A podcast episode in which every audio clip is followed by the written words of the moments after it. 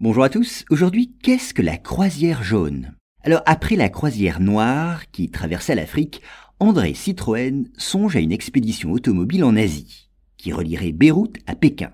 Ainsi, les 13 000 kilomètres de cette croisière jaune, parcourue du 4 avril 1931 au 12 février 1932, restèrent dans les annales de l'automobile comme un grand exploit sportif. Vous allez voir. Alors on l'a dit, après la traversée du Sahara et de l'Afrique, André Citroën voulait se fixer un objectif encore plus ambitieux, parcourir l'Asie en voiture depuis le Liban jusqu'en Chine. En effet, quel meilleur moyen de démontrer la supériorité de son matériel et la capacité de l'automobile à réunir les hommes? Mais cet ambitieux projet demandait une organisation rigoureuse, une organisation qui prit même plusieurs années. En effet, les organisateurs de la croisière jaune devaient s'entendre sur le trajet et solliciter les autorisations nécessaires à la traversée de certains pays. À noter qu'André Citroën s'entoura d'équipiers chevronnés, dont l'industriel Georges-Marie Hart, qui était un proche collaborateur et l'un des concepteurs de l'expédition. Et puis il rassembla aussi les équipements nécessaires, et notamment les autochenilles, capables de franchir des passages inaccessibles à d'autres véhicules. Ainsi put commencer un raid hors du commun.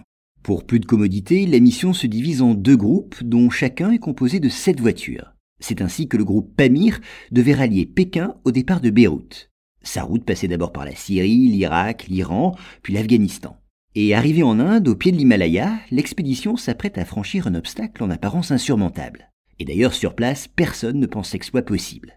Pourtant, les autochenilles passent parmi les éboulis rocheux et franchissent les cols enneigés. Ainsi, en septembre 1931, la frontière chinoise est atteinte à près de 5000 mètres d'altitude.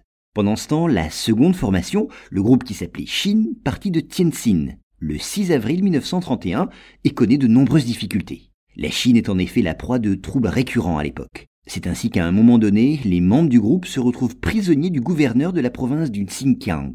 Mais après bien des péripéties, eh bien les deux groupes se rejoignent finalement en octobre 1931 et les autochenilles de la Croisière jaune entrent finalement à Pékin le 12 février 1932.